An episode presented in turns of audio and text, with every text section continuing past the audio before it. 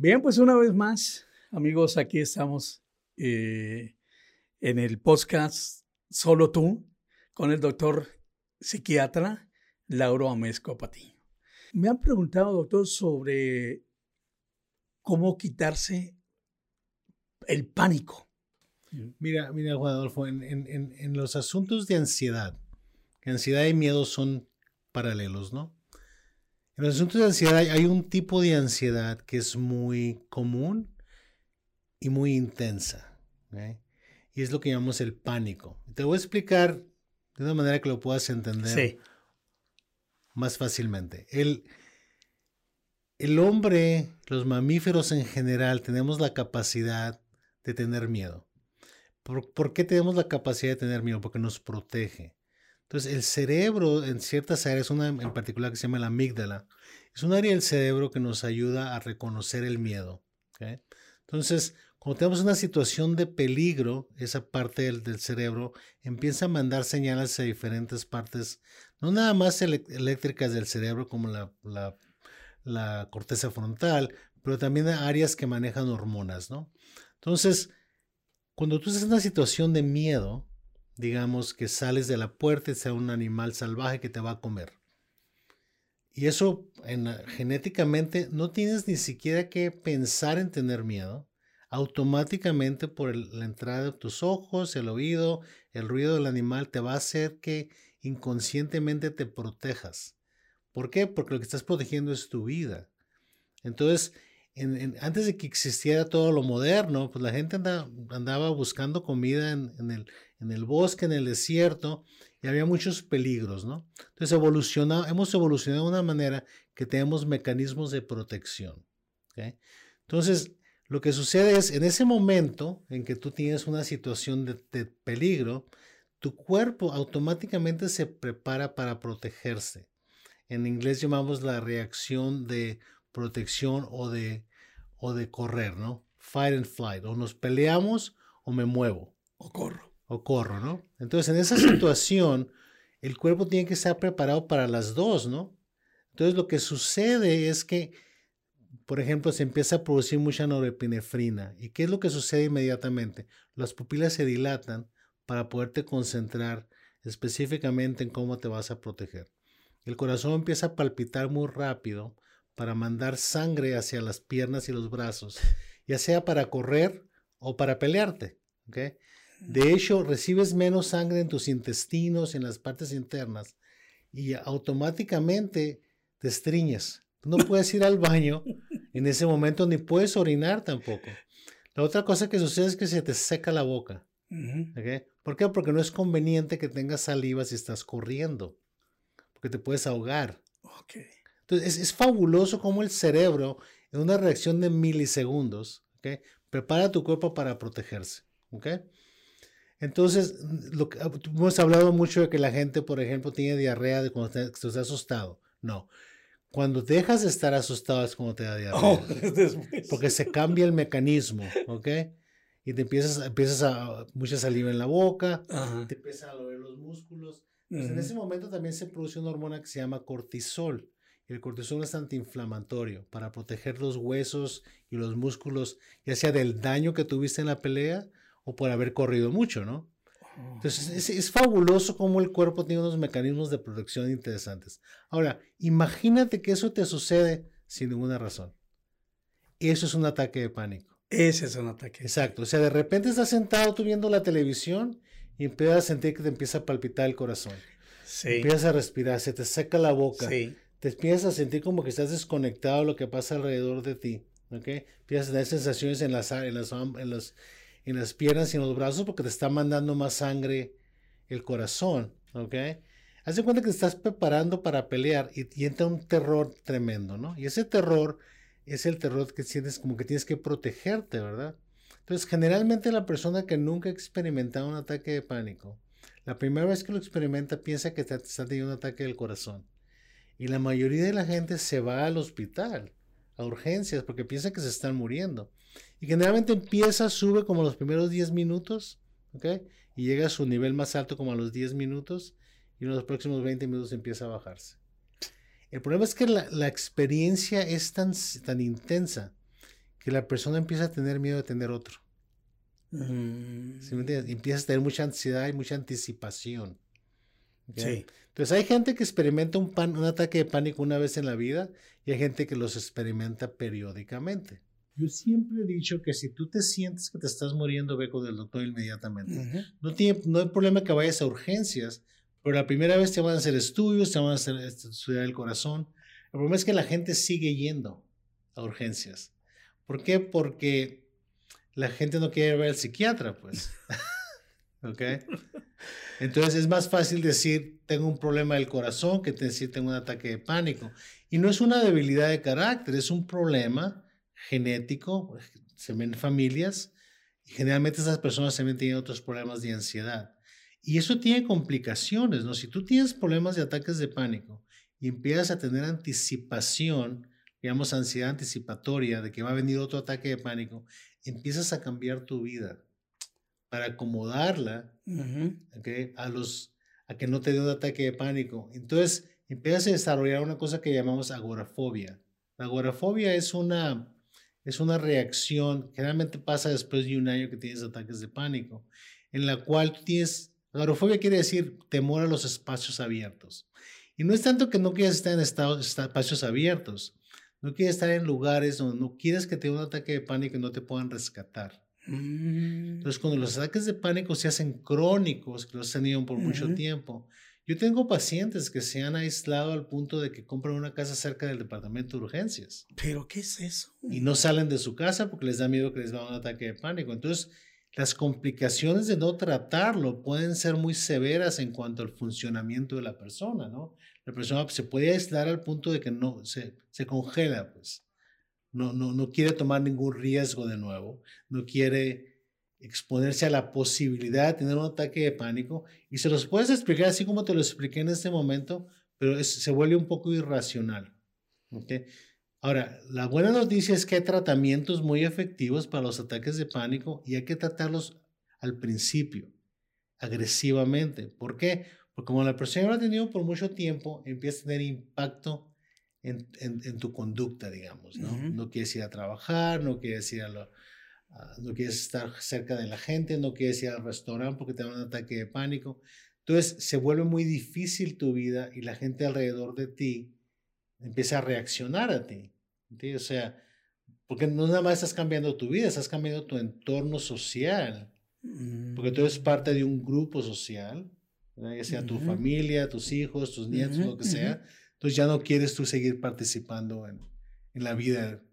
¿verdad? Entonces te quedas muy solo, pues, es generalmente lo que sucede. ¿no? Pues definitivamente es, muy, es un problema pues que hay que tratarse, yo pienso que al, al principio, ¿no? Porque no, no hay que dejarlo. Exacto, mira, y hay tratamientos, hay medicamentos que te pueden dar para quitarte el ataque de pánico. Sí. Hay medicamentos que se pueden usar para prevenir los ataques de pánico. Ajá. Hay medicamentos que y hay terapias específicas, por ejemplo, si has desarrollado ciertas fobias, digamos, que no quieres salir a ciertos lugares, Ujú, pues hay, hay, hay métodos específicos que los terapeutas utilizan ujú. para ayudarte a conectarte de nuevo, ¿verdad? Porque La- al final del día es la funcionalidad lo que es importante. No tanto Las fobias, síntomas. doctor, también son problemas. Las fobias son, son pro- probablemente las fobias son los problemas psiquiátricos más comunes que existen. Mi mamá les tiene horror a las cachorras. Exacto. Eh, y- y- pero hay, mira, las, las, las fobias sencillas, la fobia a una cosa es fácil de manejar porque puedes evitar una cosa, ¿me entiendes? El problema es cuando tienes múltiples, fobias múltiples o fobias a cosas que te pueden afectar tu vida diaria. Por ejemplo, te, te temor a los elevadores. Oh. Entonces no te puedes subir a un elevador, ¿me Sí. entiendes? Ujú. Entonces, pues cuando estás joven no es tanto problema porque te subes por las escaleras, ¿verdad? Pero ya que estás más viejo ya no te puedes subir por las escaleras, pues ya, ya no puedes subir. Sí. Entonces, uno tiene que acomodar el tratamiento a tratar de exponer a la persona a su fobia y tratar de, es como sacar de la burbuja, ¿no? Enseñarles cómo, y que no pasa nada. Porque al final del día no es tanto el temor del elevador, sino el riesgo y la experiencia de estar ahí adentro, ¿no? Ya te puedo decir, yo, yo he visto casos en los cuales la persona tiene tanto temor al elevador que tienes que empezar a pararlos enfrente del elevador y manejarles su ansiedad enfrente del sin abrir la puerta. ¿Pero qué es eso, doctor? Y después, con la puerta abierta, entrar al elevador y salirse. Así, o sea, es un proceso lento, es un proceso de aprendizaje de, de quitarle la sensibilidad al temor que tiene, ¿no? Ay, ay, ay, ay. Pues cuántas cosas, eh, cuántos problemas, doctor, tenemos, tiene y tenemos el ser humano y no nos damos cuenta. Exacto, exacto. ¿Por qué, doctor? Porque es muy difícil criticarte uno mismo y no, y no juzgarte, ¿no? Entonces, cuando uno se siente que uno falla como ser humano, lo, último que quiere es que los demás se den cuenta, número uno, ¿verdad? Entonces lo esconde uno consciente o inconscientemente, ¿verdad? Para, para mantener cierto contacto social y cierta adaptación, digamos, ¿no? Ah, regresando a los ataques de pánico, es importante que, que, que reconozcamos otras complicaciones. El mejor ansiolítico que existe en el mundo, el mejor medicamento para reducir la ansiedad es el alcohol. Entonces, una persona que tiene problemas de ansiedad serios ¿eh? y empieza a tomar alcohol, se está tratando su ansiedad. El problema es que se convierte en una adicción. Una adicción. Exacto, porque el alcohol es, te voy a decir, no hay, no hay mejor medicamento para la ansiedad que el alcohol, pero es el peor medicamento para la ansiedad. ¿Por qué? Porque es una sustancia que no dura mucho tiempo, entra y sale de tu cuerpo y no vas a tener el efecto de reducción de ansiedad cuando lo estás tomando. Pero una vez que, que lo conviertes en adicción, no puedes dejar de tomarlo. Entonces ahora ya tienes dos problemas. Es un problema de ansiedad y ataques de pánico y alcoholismo. Y alcoholismo. Exacto. Y el alcoholismo es, un, es algo que probablemente podríamos dedicarle uno, dos, tres, cinco o diez programas, ¿no? Porque es un, es un problema bastante complejo, pero hay cierta sub, una subpoblación, digamos, de gente que tiene alcoholismo, que realmente es, tiene problemas de ansiedad. Yo tengo, como tengo muchos años viendo esto, tengo pacientes que inicialmente se le diagnosticó con alcoholismo y una vez que le reconoces realmente los problemas que tiene, se los tratas, ya no tiene necesidad de tomar. ¿Así, doctor? Eso, claro. Entonces, es muy importante que la persona que sufre alcoholismo tenga una evaluación más completa, porque hay que reconocer cuáles son las complicaciones y cuáles son los problemas que el paciente tenía antes de empezar a tomar. La gente con problemas de pánico tiene una tendencia a, tomar, ¿verdad? Lo que sucede es que cuando dejan de tomar le dan más ataques de pánico, pues. Y, a tomar más. A tomar más. Entonces es un círculo vicioso, digamos, ¿no? Ahora, déjame decirte algo. La mayoría de la gente con alcoholismo no tiene otros problemas psiquiátricos, pero hay una subpoblación de gente que tiene problemas de ansiedad, problemas de depresión, ah, problemas de relaciones humanas, problemas de personalidad. Pero la mayoría de la gente que sufre alcoholismo no tiene problemas psiquiátricos, aparte del alcoholismo. Doctor, eh, José Alfredo Jiménez, lo recuerda, ¿no? Sí, cómo no. ¿Qué, dijo? Dice que se me acaba la vida ante una copa de vino. Exacto. Exactamente. se lo llevó. sí, y, en nuestra cultura, sobre todo, el alcohol es como, como la segunda religión, ¿no? O sea, ah, después del catolicismo sigue el, alcoholismo. el, alcoholismo. O sea, y, hay que reconocer que estamos hablando de una sustancia legal. Sí. O sea, no hemos hablado de las sustancias ilegales. Pero desde el punto de vista legal, el, el consumir alcohol es muy fácil, sobre todo en nuestra cultura, ¿verdad? Ah, en muchas culturas, pero en nuestra cultura es muy fácil consumir alcohol desde muy jóvenes. Eh, sí. ¿verdad? Entonces, uh, es, es, bueno, no, no queremos entrar a un programa completo sobre alcoholismo, pero hay que aprender a reconocer quién es la gente a riesgo. Okay. Porque hay gente que tiene más riesgo de alcoholismo que otros. ¿okay? La mayoría de la gente que toma y toma moderadamente no tiene necesidad de tomar. Pero es cierta gente que va a tener una tolerancia más alta al alcohol, que tiene la genética de alcoholismo, que tiene... O sea, hay que reconocer ese tipo de gente, gente que está deprimida, gente con problemas de ansiedad, que tienen más una tendencia de utilizar el alcohol como una manera de ajustar su vida. Doctor, los alcohólicos, y los he escuchado, los que no quieren salir de ese problema, dicen, yo vivo feliz. Así. Bueno, es una, es, es, una, es una respuesta muy compleja porque tienes que definir qué es felicidad, ¿no? O sea... Así, nunca, nunca lo voy a dejar porque yo soy feliz así. Exacto, pero eso es, esa es una situación muy solitaria, digamos. Porque lo que básicamente lo que están diciendo, yo soy feliz con mi alcohol, pero no hay una consideración al entorno, ¿no? Ok. Ah, Porque somos personas sociales, pues. Entonces, este, es muy fácil decir, déjame solo, ¿verdad? Y es muy difícil para la familia dejarlo solo. Entonces, la dinámica de familia en el alcoholismo es una situación muy compleja, que podemos pasarnos 10 programas nomás hablando de ese asunto, ¿no?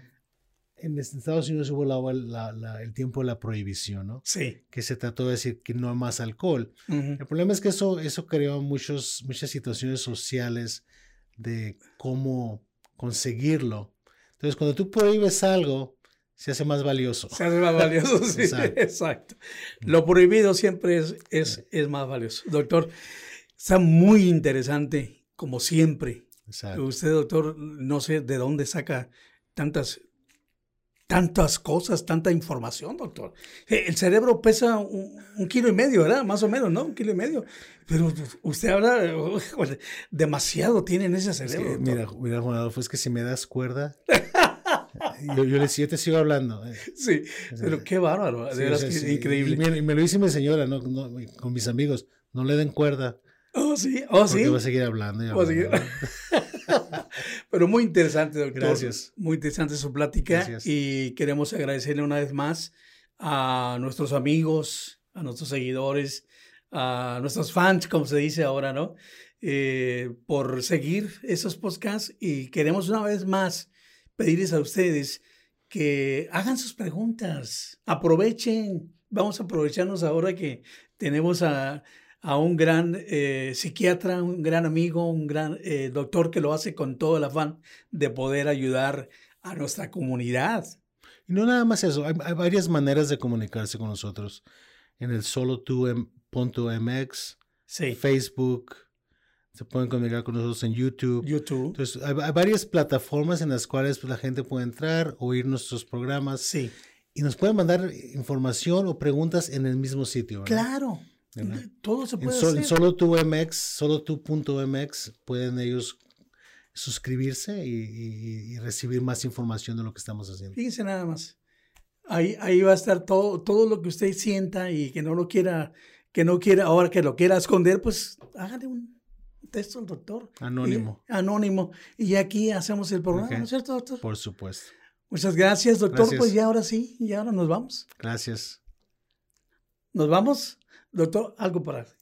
No, de nuevo, o sea, queremos estar con ustedes, queremos ser de ayuda a ustedes. La motivación de lo que estamos haciendo es básicamente para ayudarlo a usted, para ayudarlo a que maneje su vida de una manera más, más, con más adaptación, digamos, ¿no?